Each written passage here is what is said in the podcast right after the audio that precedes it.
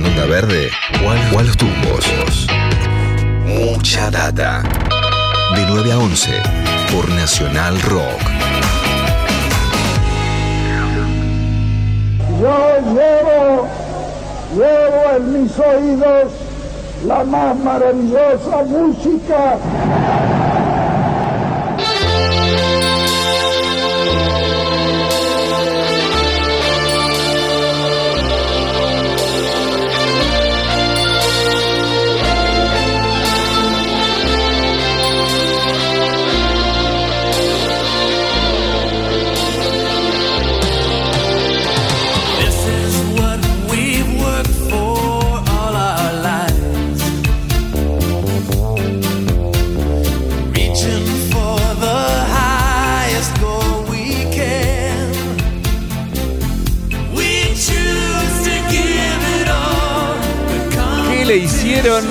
A la mejor canción de la historia de los mundiales? Dios mío, ¿qué es esto? ¿Qué pasó Acevedo? ¿Qué es esto? Esto es de Giorgio Moro del Project. Y es la canción To Be Number One. Es en realidad la versión original de esta canción. Porque en el año 89 los organizadores de Italia 90 le encargaron a Giorgio Moroder que compusiera la canción oficial. Y Moroder le encargó a su vez al letrista estadounidense Tom Whitlock la letra para esta canción, que terminó siendo To Be Number One. Él ya había trabajado con Tom Whitlock y habían, sido, habían tenido un hitazo con Take My Breath Away, el tema principal de la, de la película Top Gun, el tema que interpretaba la banda Berlín. Este, ya, venían de laburar juntos y de haber este, eh, metido un hitazo a nivel mundial. Entonces, qué mejor que este, repetir con un tema para el Mundial de Italia 90. Bueno, Whitlock, norteamericano, él escribió una canción, escribió una letra en la que resaltaba los valores del fair play y de este mm, el encuentro de este de, de nacionalidades este, para un fin común, digamos, todo- todos esos lugares comunes tan habituales en las canciones de los mundiales, ¿no? Y a Giorgio Moroder mucho no le gustó. De todas maneras la grabaron porque tenían que entregar la canción, la grabaron. Giorgio Moroder armó esta banda que se llamaba The Giorgio Moroder Project-. Convocó a un cantante también norteamericano llamado Paul Engelman y grabaron esta canción que terminó este, titulándose To Be Number One. Pero claro, no, no había caso, no, la canción no pegaba. Y entonces Moroder decide, sin avisarle a Whitlock, a Tom Whitlock, el letrista de la canción, decide este, pedirles a Eduardo Benato y Gianna Nannini, dos artistas este, que por ese entonces venían pegando varios hits en el rock italiano, que colaboraran para hacer una nueva versión con una, con una letra en italiano este, para esta canción, que finalmente terminó siendo una estat italiana, un verano italiano. Este, en donde obviamente también se, ensalza el fair play, la voluntad de ganar y todo más, pero con una cosa un poquito mucho más emotiva, este, que tiene que ver, imagino yo, con la manera en que los italianos sienten el fútbol tan diferente a cómo la sienten los norteamericanos, que prácticamente lo desconocen casi por completo. Entonces, este, esta canción, este, To, Be Number, One, es en realidad la versión original de aquella Un verano italiano que tanto nos emociona cada vez que la escuchamos. Y esta versión nos produce prácticamente todo lo contrario, ¿no? Es una versión muy, muy poco emotiva, tiene esa cosa épica típica de, las canciones de los mundiales y tiene obviamente la misma música, la misma melodía. Hay, hay un par de arreglitos en el estribillo diferentes, pero es básicamente la misma canción, pero con una letra que dice bastante poco o dice cosas muy, muy diferentes a la que nosotros estamos acostumbrados a escuchar en la letra de Un verano italiano. Así que esa era la, la primera de las canciones coperas que quería traerles. La segunda es una canción que tiene que ver con los subcampeones de Europa. Y se trata de una canción de The Lightning City que se llama Three Lions.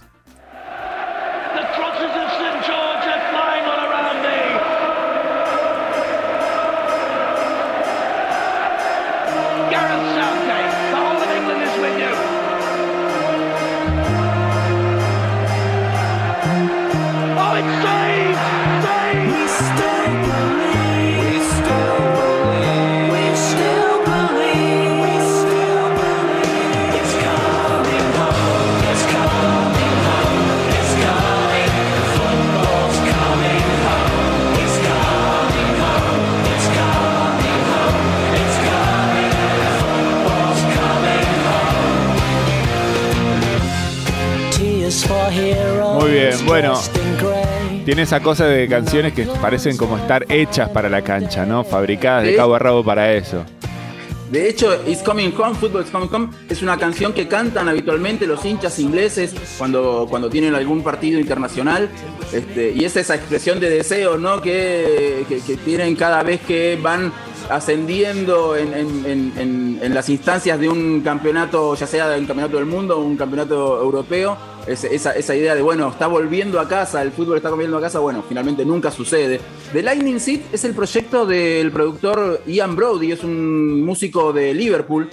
Y esta canción, Three Lions, Tres Leones, es del año 1996 y la grabó junto a los comediantes David Badiel y Frank Skinner, a pedido de la Football Association, la FA, la, fe- la- la AFA de ellos, digamos, la. AFA de Inglaterra.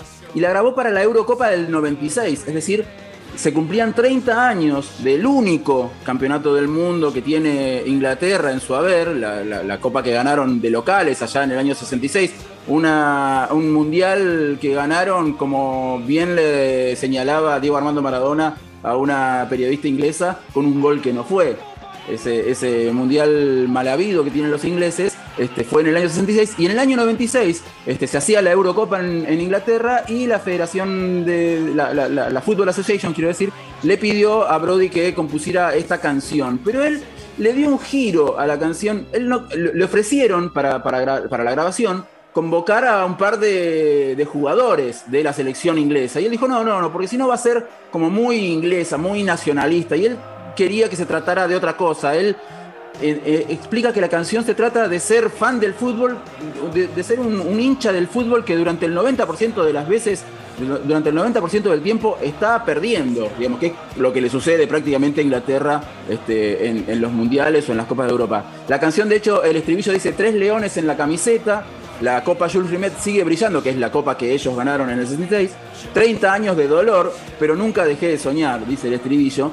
Este, y en el, bueno, eh, obviamente en el 96, este, Inglaterra pierde por penales ante Alemania.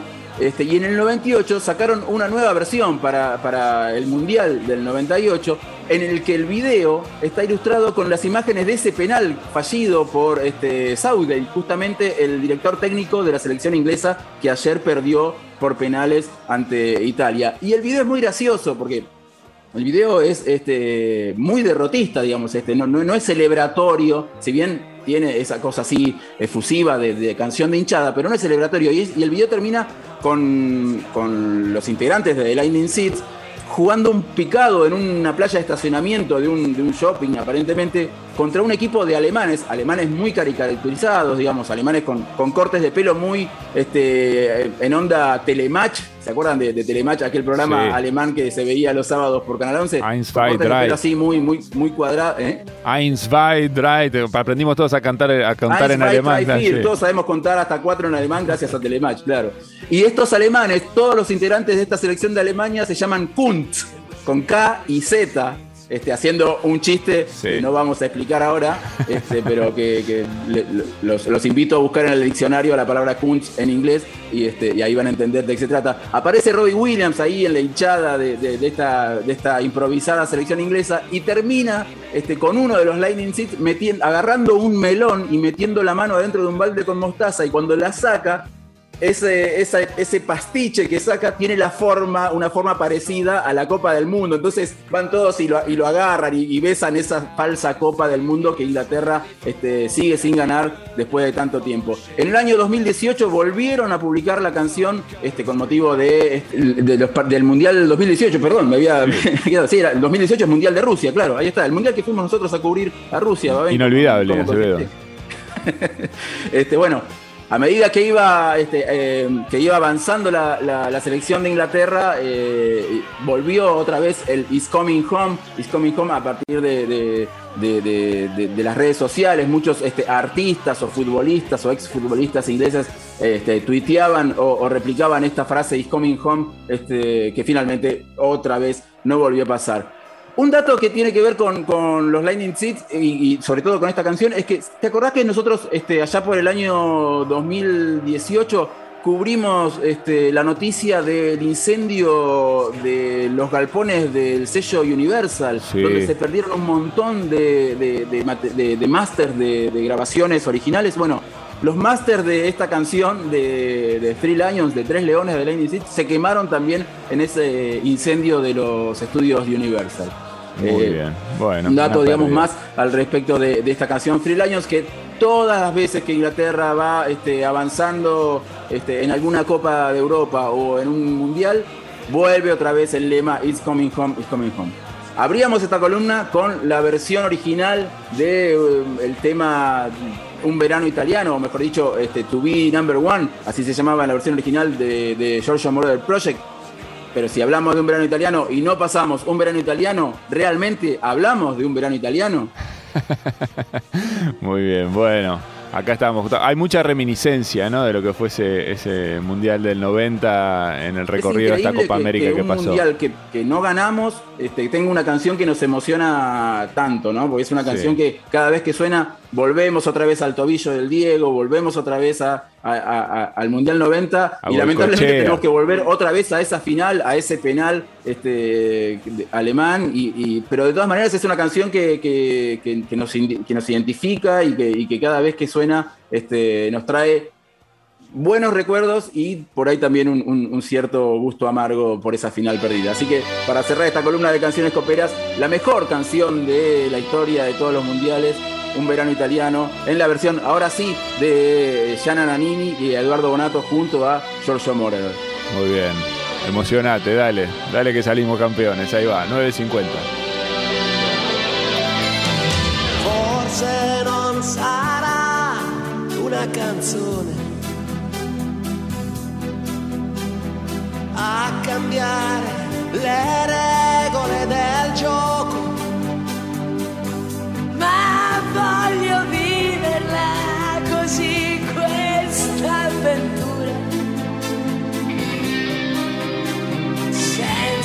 frontiere, con il cuore in gola.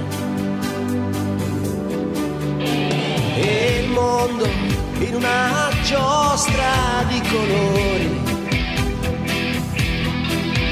E il vento accarezza le bandiere.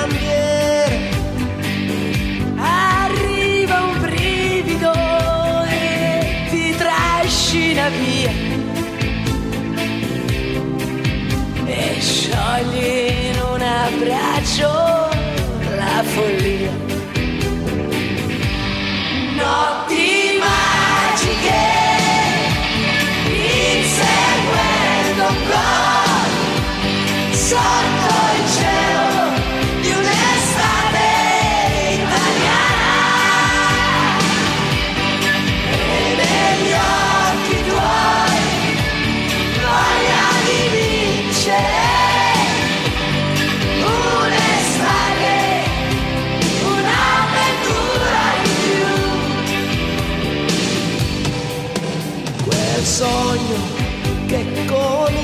comincia da bambino e che ti porta sempre più lontano. Non è una favola e dagli spogliatoi escono i ragazzi e siamo noi. Notti te quero.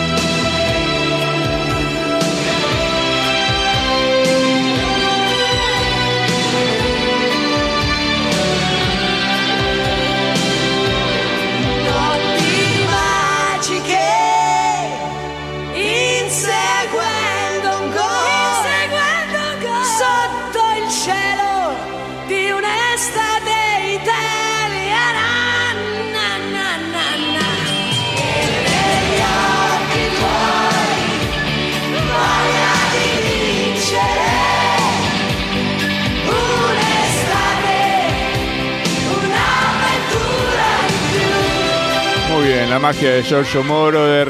Acevedo nos contó la historia, la prehistoria de esta canción y la emoción siempre a flor de piel, ¿no? El contagio de estas sensaciones de todos los que en algún momento atravesamos, vivimos el Mundial del 90 y que, bueno, cada vez que la Argentina llega a instancias finales, recordamos, ¿no? Recordamos, nos trae muchas sensaciones este, del pasado. ¿Qué leo?